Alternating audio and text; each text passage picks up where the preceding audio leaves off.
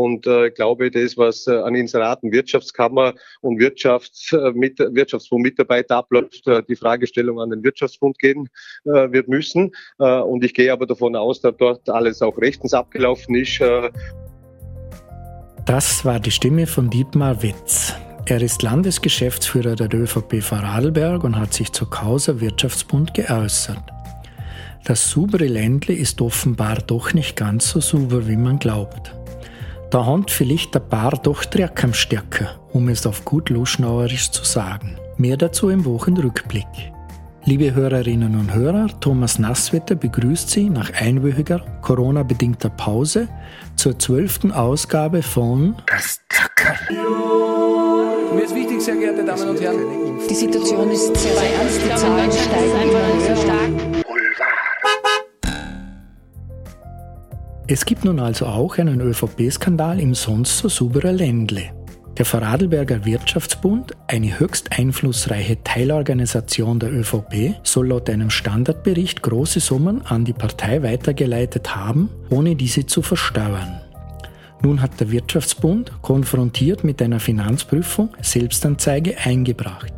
Als Vorsichtsmaßnahme, wie Obmann Hans-Peter Metzler laut den Vorarlberger Nachrichten sagt. Nach Recherchen der VN dürfte das Magazin Vorarlberger Wirtschaft des Wirtschaftsbundes eine wahre Cash-Cow sein. Die VN errechneten anhand einer Inseratenauswertung der Publikation, die mit einer Auflage von 20.000 Stück erscheint, einen jährlichen Anzeigenumsatz von rund 1,2 Millionen Euro allein 2021. Wirtschaftsbunddirektor Jürgen Kessler dementierte gegenüber der Zeitung diese Umsatzschätzung als viel zu hoch. Warten wir also die weitere Entwicklung ab.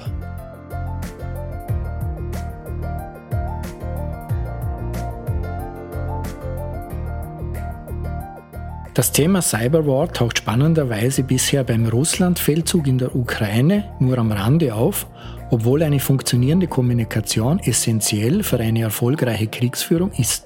Erstaunlich zum Beispiel ist, dass das Internet in der Ukraine immer noch fast flächendeckend funktioniert und so ein Teil der Abwehr auch unter Mithilfe der Bevölkerung organisiert werden kann.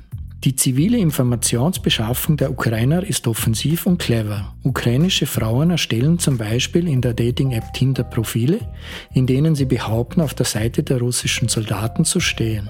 Über die eingebauten Entfernungs- und Ortsangaben bei Tinder bekommen sie Informationen über deren Truppenstandorte. Das auch deshalb, weil das russische Militär nicht in der Lage ist, eine eigene funktionierende Kommunikation aufzubauen und zum Teil das ukrainische Netz verwendet. Dann hat die ukrainische Regierung eine App umfunktioniert, die zuvor für die Organisation von Corona-Tests gedacht war. Inzwischen können die Ukrainer dort melden, wo sie welche russischen Fahrzeuge gesichtet haben. Daraus entsteht dann eine beinahe Echtzeitkarte der russischen Truppenbewegungen. Einer der ausschlaggebenden Gründe dafür, dass in der Ukraine auch nach mehr als fünf Wochen Krieg das Internet noch läuft, ist seine Dezentralität. Kein anderes Land in Europa hat eine so dezentrale Netzstruktur mit so vielen kleinen Providern, die auch dafür sorgen, dass Ausfälle so gut wie möglich kompensiert werden. Daneben sorgt der Milliardär Elon Musk mit seinem Starlink-Internet und der konstanten Lieferung von Basisstationen in die Ukraine für Satelliteninternet. Die Software dieser Stationen wird laufend angepasst, um Hackerangriffen und Ordnungsversuchen von russischen Angreifern zu entgehen.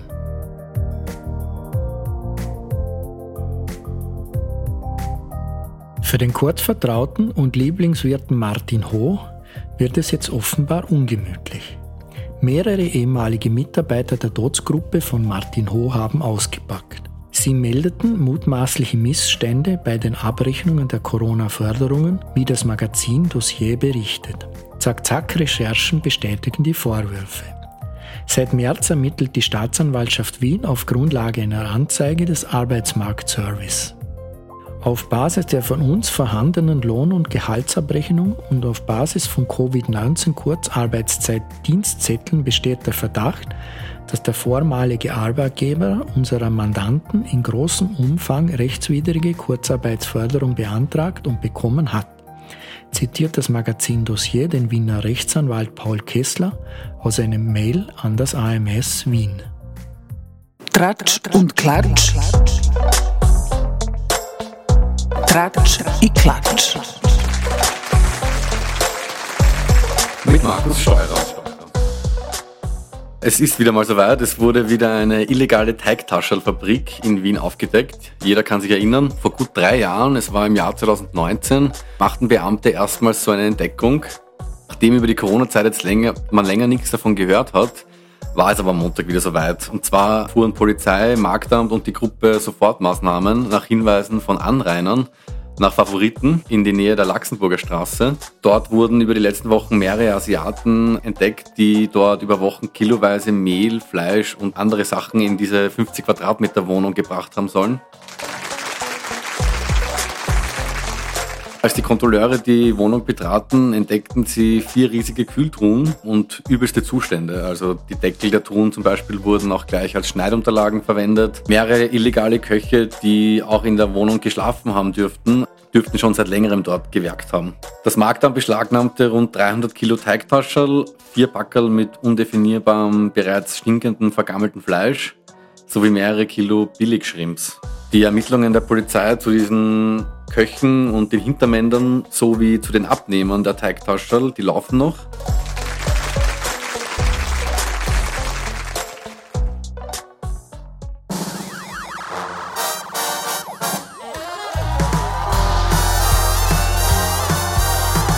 Das Thema der Woche. Mit Ben Weiser. Das Thema der Woche sind die Ermittlungen gegen Wolfgang Sobotka, Nationalratspräsident und auch U-Ausschussvorsitzender im ÖVP-Korruptionsausschuss. Das wurde ja eh schon in der Vergangenheit kritisiert, weil es teilweise auch um ihn selbst geht. Und jetzt ist es inzwischen so, dass die Wirtschafts- und Korruptionsstaatsanwaltschaft ermittelt.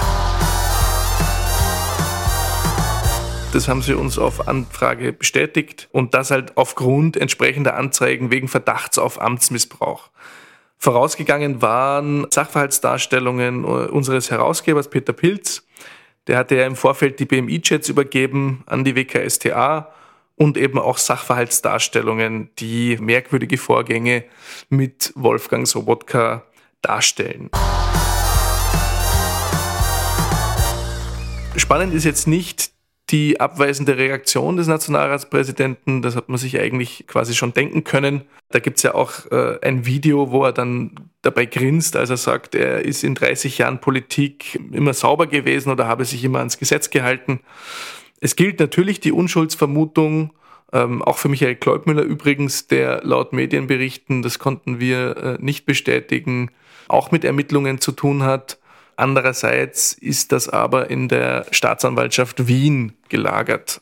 Um was geht's jetzt? Die Chats, auf deren Grundlage ermittelt wird. Und zwar soll Sobotka damals Innenminister für die ÖVP in einer großen Koalition den Chats zufolge sein Okay für einen fragwürdigen Vorgang gegeben haben, nämlich eine aussichtsreiche Bewerberin als Wiener Vizepolizeipräsidentin zu verhindern. Das war die Andrea Jelinek, die als SPÖ-nah gilt. Und an ihrer Stelle sollte der Parteibewerber der ÖVP bestellt werden. So kam es dann auch.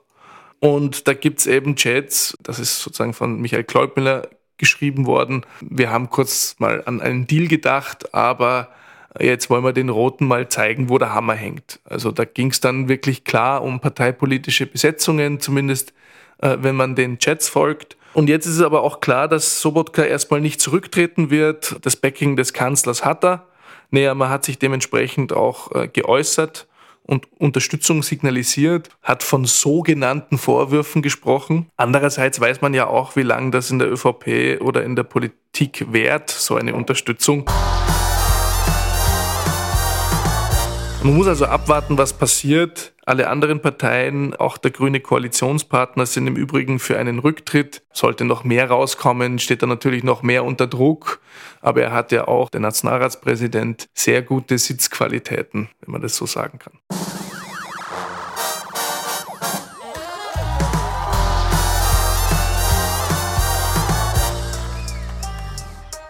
Das Herzl der Woche. mit Belfast. Julian Hessenthaler.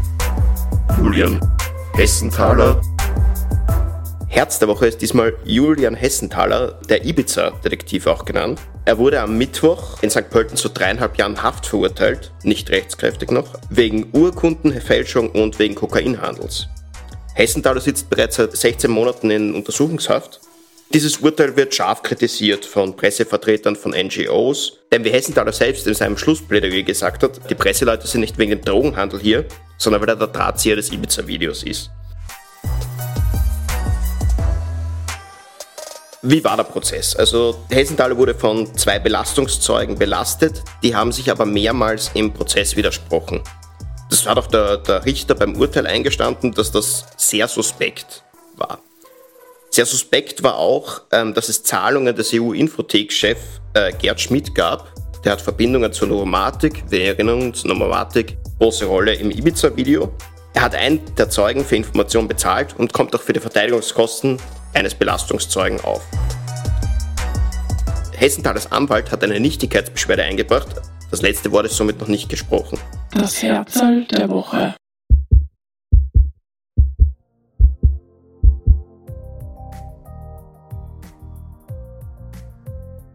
Werden wir im Alter glücklicher? Bisher belegen Forschungsergebnisse, dass viele Menschen in ihrer Kindheit und Jugend besonders glücklich sind. Doch im Alter zwischen 30 und 60 Jahren sinkt die Zufriedenheit im Mittel eher und steigt danach wieder an.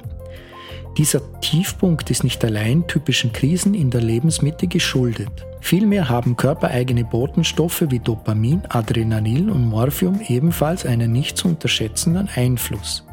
Das schreibt Tobias Esch, Professor für integrative Gesundheitsvorsorge und Gesundheitsförderung an der Universität Witten-Herdecke in einem Beitrag im Spektrum der Wissenschaften. Vergleicht man die Wirkung dieser Botenstoffe, so fällt auf, dass sie sich gut mit den dominierenden Gefühlen in den drei großen Lebensabschnitten des Menschen decken. Kindheit und Jugend sind geprägt von Aufbruch und Ekstase. Zuständen, die vor allem mit Dopamin, einem Botenstoff, der uns Vorfreude und Antrieb vermittelt, zusammenhängen. Das Erwachsenenalter und die Zeit der Berufstätigkeit bringt häufig Herausforderungen mit sich, bei denen vermehrt das Stresshormon Adrenalin ausgeschüttet wird. Glück entspringt in dieser Phase oft der Erleichterung, die eintritt, wenn der Stress nachlässt. Im fortgeschrittenen Alter jenseits der 60 erfahren viele Menschen einen Zustand nachhaltiger Zufriedenheit, wie ihn beispielsweise Morphium vermittelt. Laut einer Laboruntersuchung kann aus Dopamin und der Vermittlung von Adrenalin Morphium gebildet werden. Liebe Hörerinnen und Hörer, das war die zwölfte Ausgabe unseres Polit-Boulevard-Magazins Das Zackerl. Thomas Nasswetter bedankt sich für das Zuhören und wünscht Ihnen allen eine schöne Woche. Machen Sie es gut und bleiben Sie uns gewogen. Das Zuckerl. Mir ist wichtig, sehr geehrte Damen und Herren. Die Situation ist sehr ernst, die Zahlen steigen.